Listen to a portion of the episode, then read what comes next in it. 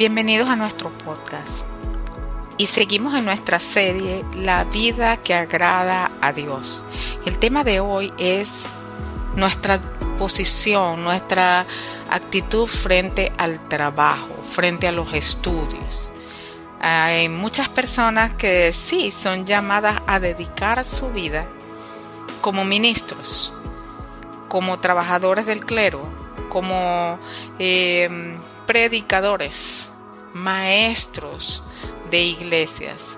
Pero esa no es la mayoría de la gente. Así como tenemos en la vida natural el gremio de los médicos, los militares y los religiosos, también en el reino de Dios ah, tenemos diferentes dones y diferentes llamamientos. Y estoy hablando aquí de la gran mayoría de nosotros, que nosotros somos, hemos sido llamados por Dios, pero aún tenemos una vida de trabajo, de estudio y de cosas que tenemos que hacer. Y hoy vamos a hablar a, la luz de la palabra de, de qué es lo que dice Dios acerca del trabajo. Y entonces lo que vamos a hacer es esto, leer la palabra de Dios. Yo estaba buscando en internet y encontré 25 versículos de la Biblia que hablan del trabajo. Y yo les voy a nombrar algunos de ustedes.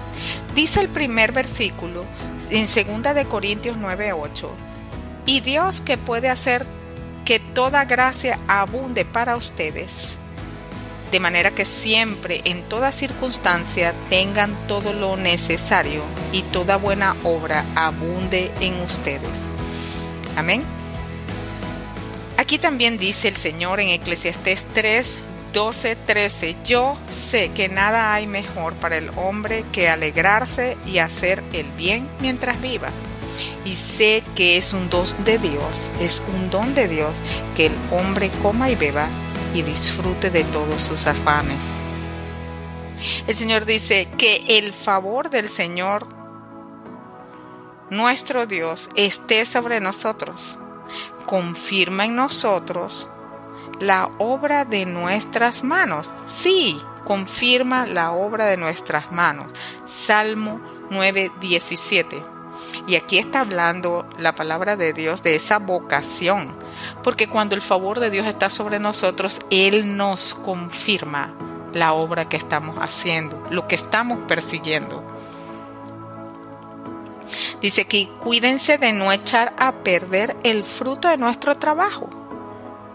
Procuren más bien recibir la recompensa completa. Esto está en segunda de Juan 1.8 y aquí claramente dice que no echemos a perder, es decir, que lo que estás construyendo no tomemos atajos que parecen en algún momento que te van a llevar a un nuevo nivel, no, porque de esa manera podemos echar a perder lo que estamos construyendo. ¿Ok? Dice, esfuérzate por presentarte a Dios aprobado, como obrero que no tiene nada de qué avergonzarse y que interpreta rectamente la palabra de verdad. Esto está en 2 de Timoteo 2.15. Esfuérzate por presentarte a Dios aprobado, como obrero que no tiene de qué avergonzarse. Esa es nuestra actitud frente al trabajo. Amén no escondiendo nada, has hecho tu trabajo correctamente, de acuerdo a los lineamientos que se te han dado y nos podemos presentar a Dios de esa manera. Este versículo que voy a leer me llama mucho la atención y habla del trabajo en equipo, porque dice, más valen dos que uno, porque obtienen más fruto de su esfuerzo. Eclesiastés 4.9. Y aquí está hablando específicamente de lo que es el trabajo en equipo, la colaboración, cómo nuestro trabajo puede ser bendecido aún más y tener mayor fruto cuando colaboramos, cuando somos una persona accesible y cuando nos relacionamos con los demás. Dice, fíjense en las aves del cielo que no siembran ni cosechan ni almacenan en graneros sin embargo, el Padre Celestial las alimenta. ¿No valen ustedes mucho más que ellas? Y este, y este versículo, esto está en Mateo 6:26. Pero ¿será que Dios aquí nos manda a hacer como una ave y no trabajar ni cosechar porque vamos a esperar que Dios nos alimente? Yo creo eh, eh, que aquí el Señor está diciendo, tal vez tú no estés trabajando y tal vez no estés cosechando nada hoy porque no tienes trabajo o porque no has podido entrar en la universidad, no has podido encontrar tu primer trabajo. Y entonces te desespera, pero Dios en tu corazón sabe y comprende tu corazón que no es por falta de ti que no tienes trabajo, o que no es por causa de ti mismo que no estás estudiando, sino que perdiste el trabajo, no encuentras trabajo, no te han aceptado en la universidad. Pero Dios dice aquí en su palabra que no nos preocupemos porque Dios sabe que tenemos necesidad y que valemos más que un pájaro. Dios nos va a alimentar y tiene cuidado de nosotros. Dice, y a ustedes, ¿quién les va a hacer daño si se esfuerzan por hacer el bien? Primera de Pedro 3:13. Si nos un poco lo que les estaba comentando del versículo anterior. Dice, ¿quiénes les va a hacer daño? Si tú no estás trabajando, si no estamos trabajando porque no encontramos trabajo, si no estamos estudiando porque no hemos sido aceptados, no tengo los medios, entonces el Padre Celestial tiene un compromiso, según la palabra de Dios que acabamos de leer, de que Él cuidará de nosotros, porque Él cuida de las aves. Nosotros valemos mucho más que las aves del cielo, de acuerdo a la palabra de Dios. Dice aquí también, además, a quien Dios le concede abundancia y riquezas, también le concede comer de ellas y tomar su parte y disfrutar de sus afanes, pues esto es don de Dios. Eclesiastés 5:19. Me llama la atención que dice a quien Dios le concede abundancia. La abundancia y las riquezas son concedidas por Dios. Pero cuando Dios nos concede esas abundancias y riquezas, también nos concede disfrutar de ellas. Ustedes no han visto gente que, que, se mata trabajando, el, el día tiene 24 horas, pero ellos trabajan 48 horas y tienen casas y carros y todo eso, pero uno pregunta, oye, ¿dónde está tu papá? En el negocio. La persona no tiene vida. ¿Ustedes creen que ese es una concesión de Dios, que a Dios le agrada esa forma de vivir. Aquí está diciendo que Dios nos concede riquezas y beneficios, pero también nos concede el comer y disfrutar de ellas. Entonces, se los dejo como reflexión. Dice también la Biblia aquí, esto es lo que he comprobado que en esta vida lo mejor es comer y beber y disfrutar del fruto de nuestras manos es lo que Dios nos ha concedido, es lo que nos ha tocado. Eclesiastés 5, 18. Es decir, acabamos de leer que es un don de Dios el que al que Dios le concede riquezas y abundancia, también le concede el comer de ellas y disfrutarlas. Y esto dice la Biblia que disfrutar de esas cosas que Dios nos da es una concesión de Dios, es un regalo de Él. Amén. Y que esto es lo que Dios nos ha dado, es lo que nos ha dado en este mundo. Eso está en Eclesiastes 5:18. Dice aquí, vi además que tanto el afán como el éxito en esta vida despiertan envidias. Y también esto es absurdo, es correr tras el viento.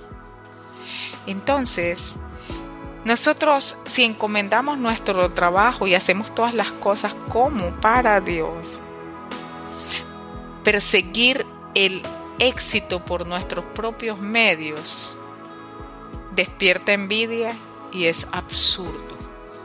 Wow. Eh, el mundo consigue el éxito o lo que llama el éxito de muchas maneras. Y una de esas maneras es escalando sobre otros para llegar a altas posiciones. A veces la capacidad de los individuos y su tenacidad los lleva a ocupar los más altos lugares. Es importante ver cuál es el éxito en nuestras vidas y definir para cada uno de nosotros qué es el éxito, pero a grandes rasgos.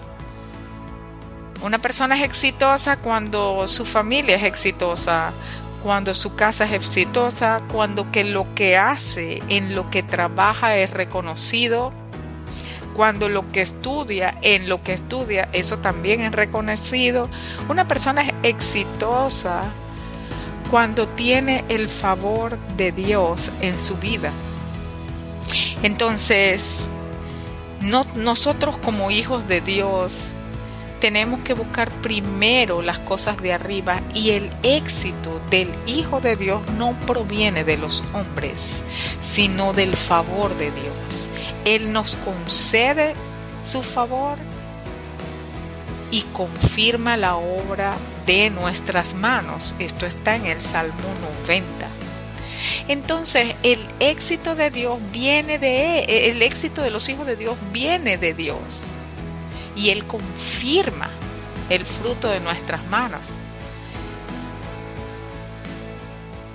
Dice aquí, sin embargo, considero que mi vida carece de valor para mí mismo, con tal de que termine mi carrera y lleve a cabo el servicio que me ha encomendado el Señor Jesús, que es el de dar testimonio del Evangelio de la gracia de Dios. Hechos 20, 24. Y aquí hablamos del propósito de Dios para nuestras vidas. El Señor nos dio un propósito. Dios hace las cosas con propósito, porque cuando Dios creó al hombre y lo colocó en la tierra, le dijo, mira, tienes todo esto, ve, multiplícate, pueble la tierra y administrala. Dios le dio toda la tierra para hacer, para crear, para administrarla. De esta misma manera, el Señor Jesús, cuando nos rescató, nos dio un trabajo, un propósito. Y aquí lo dice, aquí está clarísimo cuál es el propósito. Dice que es dar testimonio del Evangelio de la gracia de Dios. Evangelio significa buenas nuevas, noticias. Entonces significa, lo vuelvo a leer cambiando la palabra, dice que es el dar testimonio de las buenas noticias de la gracia de Dios. Nuestra vida, nuestro propósito, todo lo que hacemos también cumple el propósito de Dios que es ser testimonio. Nosotros somos una verdad viva de la gracia de Dios, de las buenas nuevas de salvación. Y esto es donde quiera que vayamos es nuestro propósito aquí. Porque si no, como dice este versículo, mi vida carecería de valor. Amén. Seguimos. Dice, toda la escritura es inspirada por Dios y útil para enseñar, para reprender, para corregir y para instruir en la justicia, a fin de que el siervo de Dios esté enteramente capacitado para toda buena obra. Segunda de Timoteo 3, 16, 17. Es decir, que el primer centro de entrenamiento de nuestras vidas es la palabra de Dios para que estemos enteramente mente capacitados para toda buena obra. Yo voy a la universidad a capacitarme en un tipo de carrera, voy al colegio a estudiar y aprender normas elementales, voy a la, al técnico para especializarme en algo, algún posgrado para tener conocimientos de cómo hacer las cosas, pero todo eso no me capacita para hacer toda buena obra, para hacerlo bien. Quien me capacita para hacerlo bien es la palabra de Dios, que me enseña, me reprende, me corrige y me instruye en la justicia, en mi forma de caminar en esta vida para que yo haga toda buena obra. Entonces, lo que yo hago, el fruto de mi trabajo, mi éxito, mi camino hacia adelante, la obra de mis manos es bendecida. Es bendecida cuando adquiero los conocimientos, cuando aprendo a hacer un trabajo, pero tengo que ser enteramente capacitado para que mis obras sean buenas sobre la tierra. Esto está en 2 de Timoteo 3, 16, 17.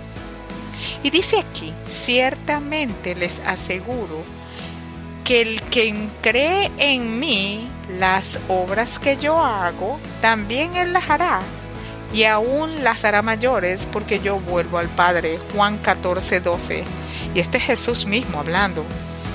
Las obras es cosas que yo hago la forma de conducirme, lo que yo eh, edifico, lo que yo siembro, lo que yo trabajo, el fruto de mis manos, cualquiera que sea el fruto, cualquier cosa que yo estudie. Pero dice el Señor, dice que sus obras también las vamos a hacer. Y Jesús, en mi, eh, en mi percepción y en lo que yo he leído en la palabra de Dios, hacía varias cosas, pero él se dedicó a enseñar, por eso le llamaban maestro, enseñar un nuevo modelo de vida, un, un, modelo de vida basado en la justicia, en el amor y en la fe en Dios. ¿Sí? Y él se dedicó a enseñar. Su comportamiento hablaba por él mismo y él hacía milagros. Así que esas fueron las obras que hizo Jesús. El sembrador salió a sembrar. Gloria al Señor. Jesús vino a sembrar. Esas son las obras que Él hizo. Él vino a enseñar, a, sembrar su palabra, su forma, un nuevo código de conducta, una nueva forma de hacer las cosas. Pero también empezó a hacer las obras que nadie puede hacer en este mundo, porque eran obras del Espíritu. Así que sanaba a los enfermos, perdonaba los pecados, liberaba a los endemoniados. Y Él nos está diciendo aquí que les aseguro, nos asegura que si creemos en Él, esas obras las vamos a hacer también y mayores que esas. Gloria a Dios. Entonces nuestro trabajo acabamos de ver que es testificar de la gracia de Dios sobre nuestra vida. ¿Cómo lo vamos a hacer? Bueno, a través de la palabra, estando totalmente capacitados para toda buena obra. Y es una capacitación adicional a todos los entrenamientos que yo puedo hacer. ¿Para qué? Para hacer las obras de Jesús, que haremos sus obras y aún mayores que esas. Gloria a Dios. Dice, porque Dios no es injusto como para olvidarse de las obras y del amor que para su gloria ustedes han mostrado sirviendo a los santos como lo siguen haciendo. Eso es Hebreos 6:10. Significa que el Señor no se olvida de lo que hacemos, quien está viendo todo el fruto de nuestro trabajo y quien garantiza nuestro éxito es Jesús mismo, es Dios mismo. Él no se olvida de lo que estamos haciendo. Dice, hagan lo que hagan, y con esto voy a terminar, trabajen de buena gana, como para el Señor, y no como para nadie en este mundo, conscientes de que el Señor los recompensará con la herencia Gloria a Dios. Ustedes sirven a Cristo el Señor. Colosenses 3, 23 y 24. Es decir, que hemos aprendido varias cosas hoy. Y una de las que hemos aprendido es que el éxito depende de Dios. Él nos bendice y reafirma nuestro camino. Eh, y aquí dice que todo lo que hagamos, lo hagamos de buena obra, de buena gana, como si fuera para Él. Y que nos eh, tengamos presente que el Señor nos recompensa con su herencia. Amén. El fruto de nuestro trabajo es una combinación de dos cosas. Del conocimiento que podamos adquirir y que Dios nos permita adquirir. Más la capacitación completa para toda buena obra a través de su palabra. La combinación de estos dos hará que el Señor bendiga el fruto de nuestro trabajo porque estamos conscientes de que Él nos recompensará con su herencia, así que Él es quien nos recompensa. Las obras que Jesús hacía, nosotros las haremos también y aún mayores. Es decir, tenemos un propósito en esta vida, sí, trabajar con ánimo, disfrutar de lo que hacemos, Dios nos concede disfrutar y, a veces nos concede sobreabundar en gracia y, y en bienes, pero tenemos un propósito en esta vida y es dar testimonio de las buenas nuevas de salvación. ¿Para qué? Para hacer obras como las que Cristo hizo y aún mayores. ¿Cuáles eran esas obras? Bueno, él era un maestro. ¿Y qué enseñaba? Enseñaba un nuevo código de conducta, una nueva forma de vivir, de acuerdo a la justicia de Dios. Pero ¿cómo yo aprendo para poder hacer esas obras de Jesús? Bueno, Dice que la palabra es inspirada por Dios y que está ahí para que nos instruya, para que nos reprenda, para que nos inspire y nos capacite totalmente para ejecutar toda buena obra. ¿Para qué? Bueno, y que estemos conscientes de hacer todo lo que hacemos de buena gana para el Señor, conscientes de que Él nos recompensará. Así que en este día hemos hablado de el trabajo, de lo que estamos haciendo en nuestro día a día y de cómo Dios tiene un propósito y que su propósito se cumple en nosotros y a través de nosotros en todo lo que nosotros hacemos. Y que cuando nosotros estamos haciendo todo esto, esto también debe traducirse en dar testimonio de las buenas nuevas de salvación. Ese es nuestro propósito aquí. Y cierro, quería decirles que, que Proverbios 16.3 dice, pon en manos del Señor todas tus obras y tus proyectos se cumplirán. Entonces, fíjense que habla de obras y de proyectos y eh, poner todo lo que vas a hacer en las manos del Señor hará que tú también como persona, que tus proyectos personales, no dice los proyectos del Señor, dice tus proyectos se cumplirán, pero primero pon en manos del Señor todo lo que tú haces y tus proyectos se cumplirán. Amén. Así que cuando nosotros trabajamos, cuando nosotros estudiamos y lo hacemos con amor, de buena gana, cumplimos dos cosas. Cumplimos el propósito de Dios, que es dar testimonio, hacer las obras que Jesús hizo y aún mayores. ¿Cómo aprendo a hacer esas obras? Bueno, estoy enteramente preparado. ¿Cómo me preparo? A través de la palabra de Dios. Me preparo para hacer toda buena obra delante de Dios y me preparo yendo a la universidad, trabajando, aprendiendo, estudiando para estar capacitado físicamente en ejecutar el trabajo. Y entonces el Señor cierra aquí diciendo, pon en manos del Señor todas esas obras y tus proyectos se cumplirán. Amén.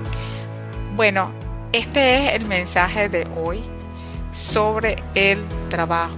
Hay mucho más que hablar sobre el trabajo, pero ponemos esa actitud y toda, toda la palabra de Dios a trabajar en nosotros. Si este día tú quieres y no has tenido un encuentro con Jesús, yo te invito a que hagas esta oración conmigo o puedes hacer cualquier oración que se parezca a esta, que salga de tu corazón directamente con Él. Señor, yo te pido perdón por las cosas que he hecho. Yo reconozco que yo no he caminado bien. Yo reconozco que he hecho cosas que y algunas obras que no son buenas obras. Yo te pido perdón y acepto tu perdón, tu misericordia, tu sacrificio en la cruz del Calvario y te acepto como mi Señor y mi Salvador a partir de este día.